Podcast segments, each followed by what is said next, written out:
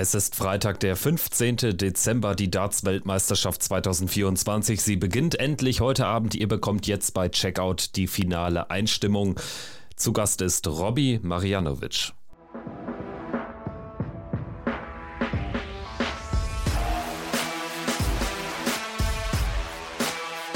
Hier ist Checkout, der Darts-Podcast mit Kevin Schulte und Christian Rüdiger. Hallo und herzlich willkommen. Hier ist Checkout, der Darts Podcast, powered by Sport 1. Zu hören überall, wo es Podcasts gibt, täglich während der WM mit Analysen zu allen Spielen und jeden Tag natürlich Ausblicken auf die nächsten Partien. Einen Ausblick liefern auf den ersten WM-Tag werden wir hier im Podcast heute auch, aber nicht nur das, wir sprechen auch über das große Ganze. Wir, das sind Kevin Schulte, meine Wenigkeit, hallo und Podcast-Kollege Christian Rüdiger, hi. Hallo Kevin, grüße dich.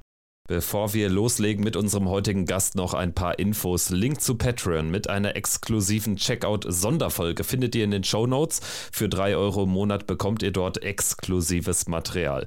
Christian und ich haben gestern eine Folge veröffentlicht mit äh, insgesamt zehn steilen Thesen zur Darts WM und wir blicken außerdem in der Folge auf die Premier League im nächsten Jahr voraus, inklusive einer Idee für eine Modusanpassung. Darüber hinaus seid ihr herzlich in unseren Discord-Channel eingeladen, macht bei Tippspiel und Fantasy Liga mit, würde uns sehr freuen. Und Sport 1 verschickt ab sofort täglich Newsletter zur Darts WM.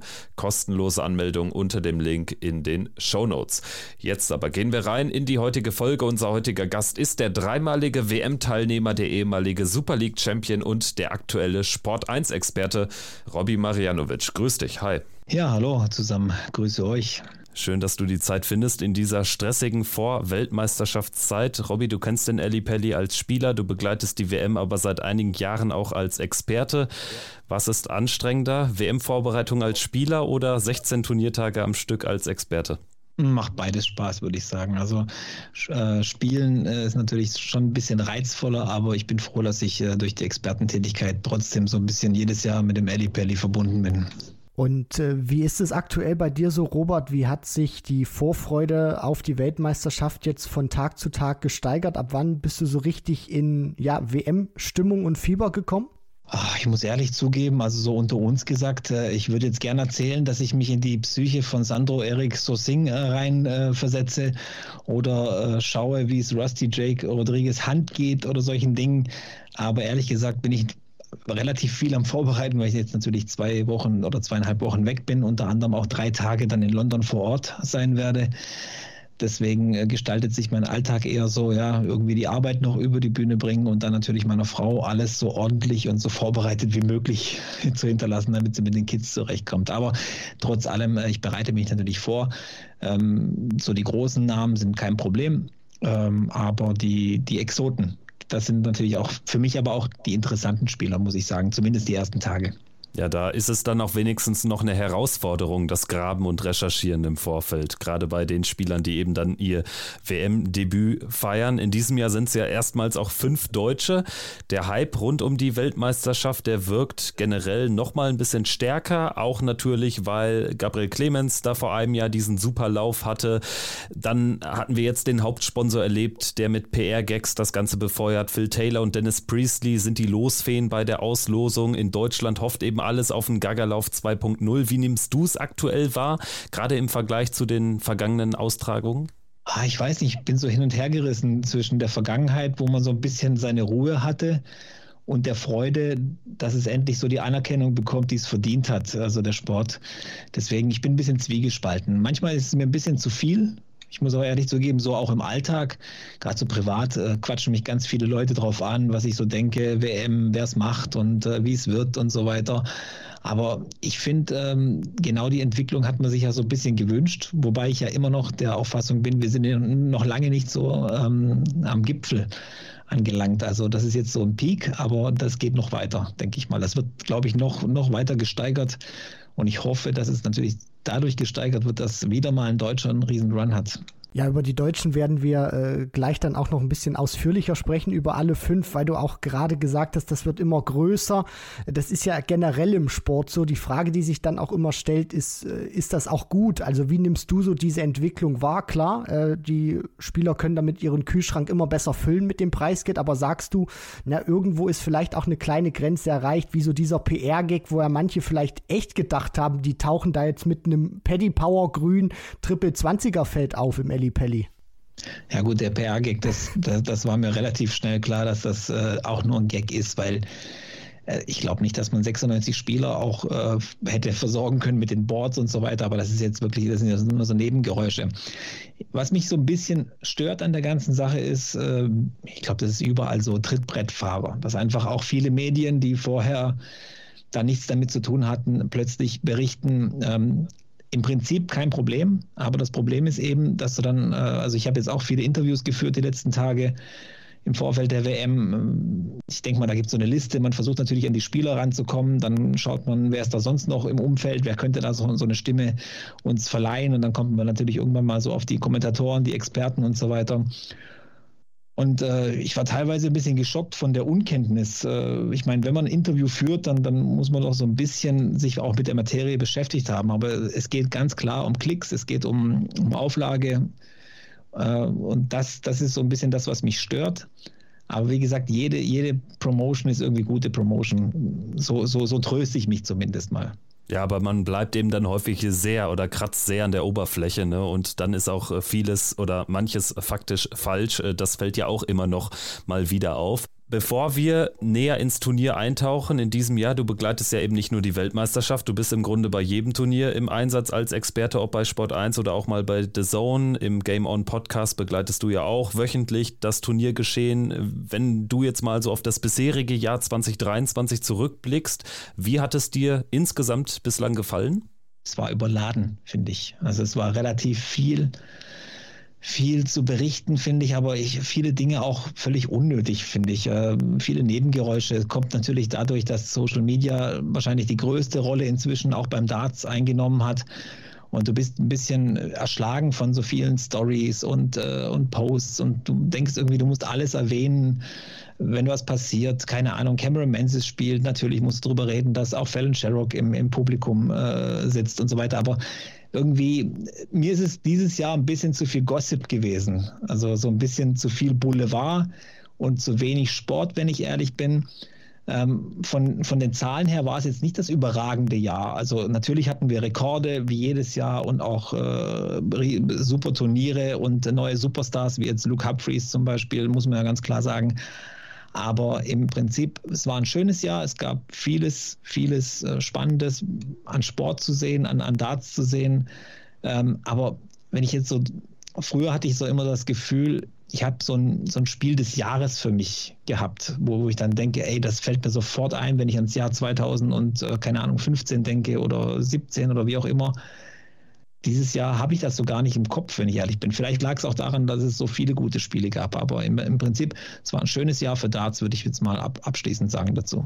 Ja, dann äh, beschäftigen wir uns auch gar nicht mit dem Gossip, sondern werden direkt sportlich. Du hast äh, Luke Humphreys schon angesprochen, wahrscheinlich der Überspieler der letzten acht, neun Wochen, drei der letzten vier großen Majors gewonnen. Dann gibt's natürlich auch noch die anderen, die Geschichten der Nummer eins, Michael Smith, äh, das Auf und Ab von Peter Wright, die frühen Aus bei den Major-Turnieren von äh, Gervin Price, dann mal so diese Leistungsschwankung auch von Van Gerven. Wie hast du so diese großen Namen gesehen und welchen ja, Stellenwert nehmen sie jetzt auch für dich so im Favoritenranking bei der Weltmeisterschaft ein? Ja, ich habe es schon ein paar Mal gesagt, Favoriten sind für mich zwei dabei. Michael van Gerven, auch wenn er jetzt so den Anschein macht, kein Major gewonnen dieses Jahr, ähm, immer mal wieder so ein paar so, so, so Stolper dabei gehabt, aber trotz allem, du musst immer mit ihm rechnen, vor allem wenn die Distanzen so lang werden. Luke Humphreys ganz klar vorne, äh, hat sich auch so angedeutet, dass es sein Jahr wurde. Äh, sein wird wahrscheinlich, aber ähm, ich finde es auch irgendwie so witzig nach der Nichtnominierung für die Premier League. Ähm, das war er kann eigentlich schon fast Danke zu PDC sagen, dass sie ihn nicht nominiert haben, weil ich glaube, wenn er bei der Premier League dabei gewesen wäre, wäre es nicht das Jahr geworden von Luke Humphreys. Ähm, irgendwie witzig, dass es auch, auch solche Sachen plötzlich wieder bei der PDC funktionieren und sie sich ihren eigenen Superstar quasi ja so ein bisschen herprovozieren. Und genau das ist irgendwie passiert. Er hat wirklich geantwortet mit den Darts, seine ersten zwei neuen Data überhaupt dieses Jahr geworfen bei der PDC, dann diese Major-Titel unfassbare Partien. Ähm, von dem her, das sind die zwei, die ich als Favoriten sehe. Und dahinter wird das Feld relativ breit. Wo, wo, wobei ich sagen würde, an drei schon fast Gervin Price wo, wo der aber auch immer wieder so, so ein bisschen zeigt, auch er, ja, so ein paar Matches dabei gehabt, die er zu früh aufgegeben hat, fand ich. Und äh, immer wieder auch selber sich im Weg gestanden bei, bei, bei vielen Dingen, wo du gedacht hast, der muss diesen Titel irgendwie holen. Aber wie gesagt, aber auch Namen wie Rob Cross, die ich eigentlich nie nenne, fallen mir irgendwie ein, weil ich glaube, es wenn, wenn, wenn Favoriten stolpern, wenn sie früh rausgehen, dann sind Rob Cross, vielleicht auch noch James Wade, und auch Gervin Price, so Typen, die dann einspringen einfach in die Lücke. Ja, Gervin Price äh, sprichst du berechtigterweise auch an, den müssen wir alle irgendwie auch auf dem Zettel haben, aber man hat ihn ja wirklich nicht ganz oben stehen. Und vielleicht ist er auch so ein bisschen der Anti-Humphreys, also bei ihm äh, lief es ja in der Premier League zeitweise richtig, richtig gut, er hat sie am Ende zwar nicht gewonnen, das Ding ging dann an Michael van Gerven, aber je länger das Jahr dauerte, desto mehr merkwürdige Auftritte hatte er dann, gerade auf den Major-Bühnen, also verhältnismäßig wenig Ergebnisse eingefahren, oder? Wie schätzt du es ein? Ja, das ist so ein bisschen merkwürdig. Also ich hätte ihn auch hm, öfter vorne gesehen, so auch gerade nach der Premier League habe ich gedacht, so jetzt ist der Knoten so ein bisschen geplatzt, das könnte sein Jahr werden. Hat ja auch ein paar Pro-Tour-Titel gewonnen, European-Tour-Titel. Aber irgendwie, man hat ja früher so das Gefühl gehabt, nach seinen Niederlagen, dass er ein schlechter Verlierer ist, glaube ich, weiß er selber. Also da brauchen wir uns, glaube ich, auch nicht drüber unterhalten. Aber irgendwie hatte ich das Gefühl, der hat schon diese, diese Instagram-Story, die, die seine Wut rauslässt, schon während dem Spiel im Kopf sich zusammengereimt, die er sie gleich postet, weil er irgendwie schon, schon so eine Aggression in sich hat, weil er, weil er sieht, das Spiel geht irgendwie an ihm vorbei und für mich eigentlich der urtypische Fighter. Also wirklich ein Fighter bis zum letzten immer gewesen. Der hat nie aufgegeben, immer bis zum letzten Dart gespielt. Und viele Leute lachen ja auch noch über diese Aktion letztes Jahr bei der WM für mich war das mehr so ein Zeichen, dass der gewillt ist, alles zu tun, um ein Spiel, um ein Spiel zu gewinnen. Und gegen Gabriel Clemens vergangen oder dieses Jahr, Verzeihung, im Viertelfinale, er hatte ja nichts mehr im Köcher. Und nur noch diese Kopfhörer, nur noch diese, dieser Gehörschutz war in seiner Tasche und, und er hat ihn ausgepackt. Er hat, er hat auch dieses Mittel einfach versucht zu verwenden. Es hat nicht funktioniert. Und dieses, dieses, dieses Kämpfergehen ist ihm irgendwie so ein bisschen abhanden gekommen, gerade so in der zweiten Jahreshälfte, finde ich. Ja, Gervin Price ist immer einer, den ich gerne auch ein bisschen verteidige, weil mich auch so das Jahr so vom Mentalen her, äh, ich will nicht sagen, äh, fasziniert hat. Nur man weiß schon, was der da im Ellipelli gemacht hat gegen Gaga. Da kann man auch wirklich zerbrechen. Und ich finde, er hat das äh, stabil gemacht. Und weil wir dich jetzt hier auch einmal haben, Robby, und wir über die Topspieler gerade sprechen, wird mich auch mal deine Meinung zu Michael Smith interessieren mit seinen neuen Darts, die er in der Jahreshälfte da ausgepackt hat, Mitte des Jahres, glaubst du, dass das auch ein Faktor ist, warum er nicht so gut und so konstant jetzt gespielt hat seit diesem Wechsel? Ich glaube, es ist eine Mischung aus verschiedenen Sachen. Die Darts werden wahrscheinlich relativ wenig damit zu tun haben, weil wenn man sich mal auch seinen, seinen Grip, seinen Griff an den Darts ansieht, im Prinzip braucht er nur ein ganz kleines Stückchen vorne vom Barrel und hinten hebt er die Darts schon fast an den Schäften. Das heißt, sobald dieses Gewicht, der Schwerpunkt und die Länge der Barrels vorhanden ist, ist es Michael Smith relativ egal, was er da spielt. Also vor diesen äh, Unicorn Darts hat er ja die, die Gary Anderson Darts gespielt, quasi die ganz alten von Data Dart. Das war ja auch von der Form her gerades Barrel, also was anderes eigentlich, aber ich glaube, er braucht nur das Gewicht und, und, und die Länge der Barrels. Und, aber ich glaube eher, dass, dass bei ihm der Faktor war, dass ihm überhaupt nicht bewusst war, was, was da für eine Lawine auf ihn zurollt mit diesem WM-Titel. Und das musst du auch erstmal alles äh, irgendwie wie, wie stemmen. Und ich glaube, die meisten wissen ja, ähm, Management macht er quasi selber, er und seine Frau Dagmara. Finde ich eine super Sache, wenn das so in der Familie bleibt. Aber ich glaube, ab einer gewissen Größe musst du dich da auch ein bisschen professioneller aufstellen, weil irgendwann keine Ahnung, da willst du dich auch abends wahrscheinlich auch als Weltmeister nicht mehr darüber unterhalten, ob jetzt gestern die vier T-Shirts äh, mit dem Bully Boy Logo rausgegangen sind oder nicht. Ich glaube, das wird er auch ändern im, im, im, kommenden Jahr. Und ich glaube auch, dass er mit Schott, mit dem neuen Ausrüster auch jemanden hat, der ihm da auch so ein bisschen zur Seite steht und ihm sagt, hey Michael, wenn was ist, wir, wir helfen dir auch in der Richtung. Wir kümmern uns um solche Dinge, damit der Kopf eben wieder frei ist äh, für, für Darts. Aber zur WM hin würde ich mal sagen, das schwerste Spiel wird für ihn, glaube ich, am ersten Abend sein. Und wenn er das übersteht, dann, dann wird er auch so ein bisschen ins Laufen kommen, weil von der Auslosung her muss, muss man auch ganz klar sagen, also da sind jetzt keine Riesenbrecher dabei bis zum Achtel- oder Viertelfinale. Das muss er eigentlich alles packen. Passend dazu meine nächste Frage. Mein Eindruck war, dass Phil Taylor und Dennis Priestley ja, so die ganz großen Brecher auch wirklich nicht ausgelost haben. Logischerweise, dass natürlich die Top 32 ohnehin in die Setzlistenposition kommen, da kann man nichts dran ändern, aber wir hatten in den vergangenen Jahren dann doch irgendwie so Partien. Ich erinnere mich zum Beispiel Rob Cross, sein erster Auftritt als Titelverteidiger, er musste ran am ersten Abend gegen Jeffrey de Swan. Und jetzt sind es halt irgendwie Spieler der Kategorie Kevin Dötz, Stowe Bynes, Keen Barry, ähm, Lee Evans als möglicher Gegner von Luke Humphreys. Also könnte man Cat ketzerisch sagen, ist vielleicht ein bisschen langweilig ausgelost für die erste Runde oder für die zweite Runde in dem Fall? Ich meine, wir hatten ja genug äh, Pro-Tour-Spieler, die eine, eine schwere Aufgabe hätten sein können für die Top-Top-Spieler. Aber es ist eben so ausgelost, wie es ist. Ich glaube, äh, auch Gabriel Clemens zum Beispiel, der wird nicht ganz glücklich darüber sein, dass er eventuell gegen Rian van Veen spielen muss auch äh, Spieler, die dann gegen Luke Littler ran müssen, die werden sich auch denken, ah, Mist, der schiebt gerade so eine, so eine Welle vor sich her. Den will ich jetzt auch nicht unbedingt haben als erstes. Aber im Prinzip glaube ich, gibt es keine leichten Lose mehr in, in, bei der WM, weil es sind inzwischen so viele Spieler dabei. Auch, auch jetzt zum Beispiel, man muss ja nur mal reinziehen, Florian Hempel ist als internationaler Qualifier im Topf spielt aber einen Saison-Average weit über 90. Also das ist schon, schon also nicht mehr zu vergleichen mit dem, was es vor zehn Jahren war.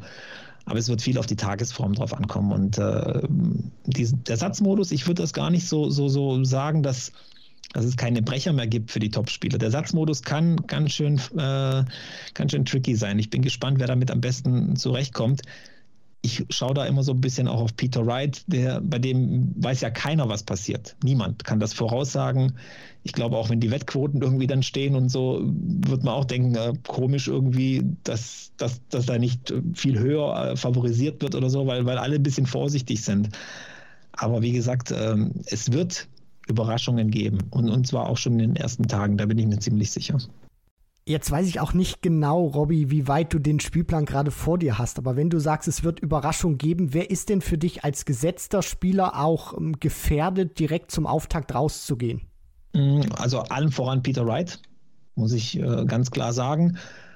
Auch ein ähm, Madas Rasma ist zwar jetzt nur an 32 gesetzt, aber ist eben so eine Sache. Mike de Decker, wahnsinnig guter Scorer und wenn der im Spiel drin ist, wenn der im Flow ist, dann ist der auch schwer zu stoppen. Also wir haben da so viele hunderte Averages dieses Jahr von ihm gesehen. Ähm, das, das wird ganz schön schwierig. Aber wie gesagt, auch ein Gabriel Clemens kann es erwischen als gesetzten Spieler ähm, da vorne. Äh, Jermaine Vatimena könnte für Martin Schindler eventuell, ich will jetzt da nicht vorgreifen auf die Deutschen irgendwie so ein bisschen, aber das sind so die ersten, die, die mir einfallen. Auch ein Daryl Gurney, klar, Tendenz zeigt nach oben. Da weiß man aber nicht so ganz. Kim Heibrechts ist ein gesetzter Spieler, wo man auch nie weiß, wie weit kann das gehen. Ähm, Raymond van Barneveld, ich glaube auch der äh, ist so ein Spieler, wenn er die ersten ein, zwei Sätze verliert, dann ist da auch schon mental so ein kleines Problem bei ihm drin. Man könnte da noch viele nennen. Bei Dimitri weiß ich überhaupt nicht, wie die Form gerade ist. Äh, auch schwer einzuschätzen, aber ich weiß natürlich auch, dass die WM für ihn äh, so ein Riesending ist, dass er sich da nochmal äh, extra motivieren kann. Und Johnny Clayton, auch da bin ich sehr gespannt. Ich glaube, das ist so fast das Spannendste.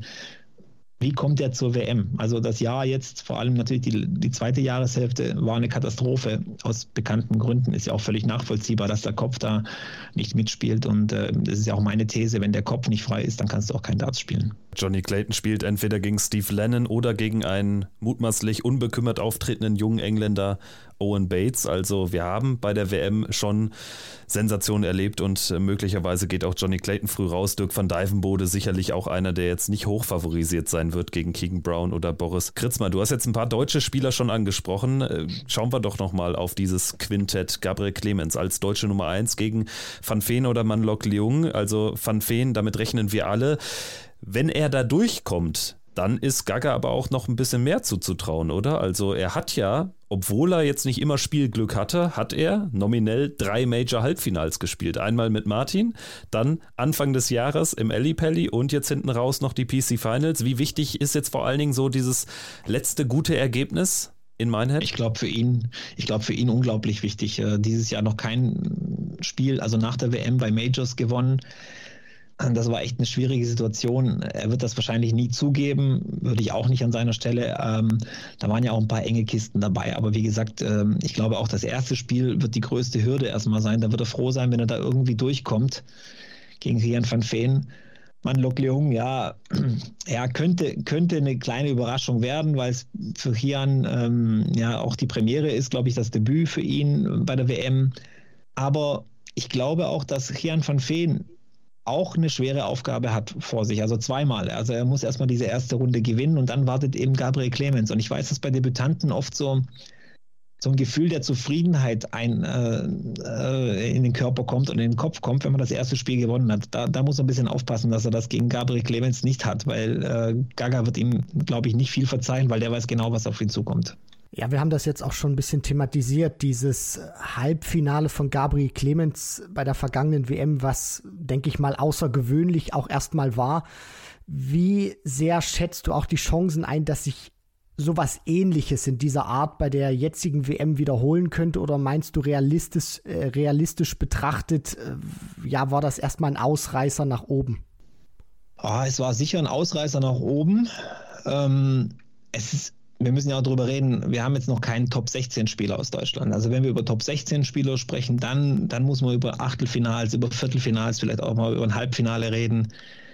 Ich hoffe, dass jetzt die Erwartungshaltung der Fans nicht so hoch ist, äh, dass sie sagen, wir brauchen jetzt wieder äh, jemanden im Halbfinale wir haben so ein bisschen, glaube ich, das Glück, dass wir jetzt fünf deutsche Starter haben, dass dann irgendwie jeden zweiten Tag so ein bisschen Action reinkommt, dass das so ein bisschen so, so ein Klitschko-Effekt ist. Man weiß irgendwie nie, wer gewinnt, wer verliert gerade, wer hat den Gürtel, wer hat ihn nicht. Deswegen ähm, Halbfinale ist, glaube ich, wäre wär natürlich eine Sensation, egal wer es wird. Ob es jetzt äh, Gaga, Martin, Flo, Dragutin oder Ricardo wird, das wäre schon eine Wahnsinnssensation. Aber man muss trotzdem sagen, also Gaga, gerade Gaga und Martin haben, glaube ich, gezeigt, dass, dass es keine Average-Grenzen gibt, dass es keine Grenzen gibt, was die Gegner angeht. Es ist alles möglich. Äh, die Erfahrung ist inzwischen da. Also auch diese Ausrede ist ja irgendwie dann weg. Also das sind mehrfache WM-Teilnehmer. Das, das muss jetzt laufen. Ähm, aber ich, ähm, ich freue mich einfach über jeden gewonnenen Satz, über jedes gewonnene Leck von den Deutschen. Und wenn es dann ein gewonnenes Spiel wird, freue ich mich umso mehr. Martin Schindler erneut auch gesetzt. Er wird spielen gegen Jermaine Vatimeda oder Fallon Sherrock. Das kann natürlich auch schon ein heißes Eisen werden. Gerade wenn es gegen Sherrock gehen sollte, dann wird er die Zuschauer nicht auf seiner Seite haben. Davon kann Ricardo Pietrezco ein Lied singen seit dem Grand Slam of Darts und zu allem Überfluss muss er gegen Mikuru Suzuki ran. Ich bin aber mal so forsch und sage also, selbst wenn er, ich sag mal, wieder komplett anders spielt, so wie gegen Espinel, sprich er ignoriert das Publikum und verändert sogar ein bisschen seinen Rhythmus, er muss dieses Spiel einfach gewinnen und er wird es auch gewinnen, weil Mikoro Suzuki einfach nicht die Qualität von einer Bo Greaves hat. Würdest du da grundsätzlich erstmal mitgehen? Ja, komplett. Also er ist der absolute Favorit in diesem Match. Das, da brauchen wir uns jetzt auch nicht irgendwie äh, in die Tasche lügen. Also das Match muss er gewinnen und vor allem muss er schauen, dass er relativ deutlich auch gleich in Führung geht. Am besten den ersten Satz gleich mit 3 zu 0 holen, sodass dieses Publikumsding überhaupt nicht äh, zum Tragen kommt, dass die auch im, im, Publikum merken, okay, hier ist nichts zu holen für uns, also quasi, dass wir hier unsere, unseren Underdog oder äh, nach vorne peitschen. Wir holen uns noch ein Bierchen und lassen dieses Spiel ausklingen. Das wäre für ihn natürlich das Beste, aber es ist natürlich schwer. Es ist auch für ihn das Debüt. Er weiß noch gar nicht, was äh, auf ihn dazukommt. Aber zumindest weiß er mal, was auf ihn zukommen könnte, wenn die Partie eng wird. Und ich glaube, diese Erfahrung vom Grand Slam of Darts, die wird ihm weiterhelfen. Und wenn er gegen Mikuru Suzuki gewinnt, dann hat er das nur gewonnen, weil er gegen Bo Greaves beim Grand Slam of Darts verloren hat. Weil du das auch nochmal gerade ansprichst, so diesen, diesen Faktor auch des Ellipelli-Publikums. Ähm, wie muss er sich da auch mental einstellen, damit ihn das überhaupt nicht kirre macht? Weil es wird sicherlich, am Anfang wird er da gut reinkommen, wird vielleicht sich auch nicht äh, von den Fans irgendwie provozieren lassen. Aber vielleicht gibt es dann diesen einen Moment. Es ist eng, dann verpasst er diesen einen Dart, den er hat, hört irgendwie einen äh, Zwischenruf und dann ist er plötzlich raus. Also kann man sich da auch im Training irgendwie darauf vorbereiten? Ich glaube, du musst da reingehen und dir gar nicht so viele Gedanken machen, wie es laufen könnte. Natürlich hast du einen Wunsch, aber im Prinzip reingehen und mit der ganz klaren äh, Einstellung, ich bin Dartspieler, ich bin keine Maschine. Ich verfehle auch mal ein Doppel oder zwei oder drei oder sieben, das kann passieren, aber wir spielen hier einen Satzmodus. Jedes Mal geht es wieder von vorne los. Ich kann jeden Rückstand hier jederzeit aufholen. Ähm, ich, ich weiß, was ich spielen kann und genauso musst du, glaube ich, auch rangehen. Einfach zu wissen, Fehler passieren nun mal, aber die dürfen mich jetzt nicht irgendwie belasten. Das ist natürlich sehr, sehr einfach gesagt, so von, von außen. Äh, wenn man da oben steht, ist es nochmal eine ganz andere Geschichte. Aber wie gesagt, sobald der Gedanke in den Kopf kommt, ah, da könnte was schief gehen, dann brauchst du natürlich auch deine Technik, Techniken, wie du diese Gedanken auch wieder loswirst. Und ich glaube, das ist wichtig, dass er sich einfach darauf einstellt, hier kann alles passieren. Ähm, vielleicht wie beim Fußball, wenn du, wenn du so als äh, Barcelona oder als Real Madrid bei, bei ins Camp Nou einläufst, fühlt sich sicher auch nicht gut an irgendwie, aber trotzdem kannst du da auch mal ein Spiel gewinnen. Von dem her, und das ist jetzt natürlich echt weit hergeholt, der Gedanke, äh, der, der Vergleich, aber trotzdem, ähm, er muss sich einfach darüber, ja, dessen bewusst sein, dass, dass er sicher Fehler machen wird, aber die dürfen ihn nicht beeinflussen. Er braucht diesen Auswärtsspiel-Vibe, ne? weil man kann daraus ja. ja auch Stärke ziehen letztendlich machen wir das deutsche Quintett rund mit Florian Hempel und Dragutin Horvath, die es beide, Florian Hempel auf den allerletzten Drücker und Dragutin Horvath über die Super League ins Feld geschafft haben. Gerade für Brazzo ist es ja jetzt die erste WM-Teilnahme seit sieben Jahren und er hat uns auch im Interview gegenüber nochmal erklärt, dass er quasi gar nichts mehr weiß von seiner ersten Teilnahme und es jetzt bei ihm darum geht, mehr aufzusaugen. Was meinst du, ist für ihn drin gegen Mike de Decker und dann eventuell, wenn es weitergehen würde, gegen Matas Rasma? Ich glaube, dass äh, Mike de Decker so ein bisschen in der Bringschuld ist, aber er ist ja der Favorit. Also klar, wir können jetzt sagen, Mike de Decker ist ein machbarer Gegner, aber die Zahlen sprechen ja alle für den Belgier. Da, da, da brauchen wir uns jetzt auch nicht äh, in die Tasche lügen. Er ist der Favorit. Und ähm, was so ein bisschen helfen könnte, ist, dass er ihn vielleicht eventuell ein bisschen unterschätzt weil Mike de Decker ist auch inzwischen ein gestandener Spieler, viel, viel Pro-Tour-Erfahrung. Letztes Jahr oder wann war es vorletzt? Man hatte diesen neuen Data überlebt von, von Darius Labanauskas. Auch das, das war vor also, zwei Jahren, als vor es zwei Jahren, genau. die WM mit mehreren neuen Datern, drei in der Zahl, genau, glaube genau, ich. Ne? Genau, genau. Ja. Und äh, das, das spricht alles so ein bisschen für Mike de Decker. Der lässt sich da als auch nicht schocken. Aber wir müssen auch ganz klar sagen, Mike de Decker ist ein Spieler, wenn es läuft, dann läuft es richtig, dann, dann ist er kaum einzufangen. Aber wenn es nicht läuft, dann bleibt es auch so. Und da muss Brazzo eben rein. Sobald er merkt, ah, okay, hier, hier ist eine Lücke, die Konzentration versuchen, so lang wie möglich hochzuhalten, ähm, ihn, ihn unter Druck zu setzen und da, das zu schaffen, was Ricardo nicht machen sollte, und zwar Mike de Decker zum Nachdenken bringen. Und ich glaube, so, das ist auch immer, glaube ich, so der Trick, um diese Gesetzten und diese Proto-Spieler so ein bisschen unter Druck zu bringen. Du musst sie zum Nachdenken bringen. Oh Gott, was ist, wenn ich hier rausgehe? Und diesen Gedanken willst du als Dartspieler gar nicht haben. Ja, also du sprichst es auch nochmal an. Mike de Decker kann von Mr. Real Deal auch sozusagen zu Mr. No Deal werden, wenn es halt überhaupt nicht mehr läuft. So, und äh, jetzt wissen wir auch, du hast es schon angesprochen, du bist dann ab der ganz heißen Phase mit Basti zusammen live vor Ort, kommentierst da das Geschehen. Für dich auch, äh, ich glaube, das erste Mal dann als Kommentator vor Ort im Ellipelli. Das wird sicherlich auch ein Meilenstein nochmal für dich sein, oder? Ja, ähm, ehrlicherweise muss man ja sagen, ähm, der Pressebereich für die äh, Leute da im Alexandra Palace, das ist jetzt nicht Luxus pur oder so. Das ist eben Arbeit, ganz klar. Und zwar äh, wirklich harte Arbeit da hinten. Ähm, wir werden genauso wie von Deutschland aus auf dem Monitor starren und das Spiel kommentieren. Also da wird sich nicht viel ändern. Worauf ich mich freue, ist natürlich vielleicht mal jemanden zu sehen. Also Spieler werde ich wahrscheinlich nicht viele sehen, das ist zu weit räumlich äh, entfernt und ähm, ich hoffe natürlich, dass ich den einen oder anderen deutschen Spieler sehe am 1. Januar, wenn ich dann dort bin. Das wäre natürlich äh, der absolute Jackpot. Aber ich freue mich einfach auch auf Begegnungen wie mit Dan Dawson, vielleicht Paul Nicholson, Wayne Mardell, den ich sehr, sehr schätze, ähm, auch wenn der in letzter Zeit immer mal wieder mit ein paar Aussagen kommt, wo ich denke, oh, ist das für die Klicks oder meint er das jetzt wirklich so? Aber da, das freut mich natürlich und auch mal wieder im Eddie Pelli zu sein als Spieler. Ich habe ja schon gesagt, anfangs als Spieler ist es natürlich viel, viel interessanter. Aber ich bin gespannt drauf, wie, weil äh, ja, ich habe ja das immer mitbekommen, auch mit den Medien als Spieler. Wie fühlt sich das auf der anderen Seite an? Weil man war ja nicht immer ganz auch äh, freundlich gesonnen, denjenigen, die berichten. Deswegen äh, stehe ich jetzt mal auf der anderen Seite. Also es ist eine spannende Erfahrung auf jeden Fall. Ja, ich freue mich auch äh, drauf, dich dann dort äh, zu sehen, live und in Farbe. Ab dem 1.1. wirst du also dann auch die entscheidende Phase mitgehen im Ellipelli. Am heutigen 15. Dezember wirst du aber in Ismaning auf dem Bildschirm starren und darüber wollen wir jetzt zum Abschluss dieser Folge sprechen, über die Partien des heutigen ersten Turniertages.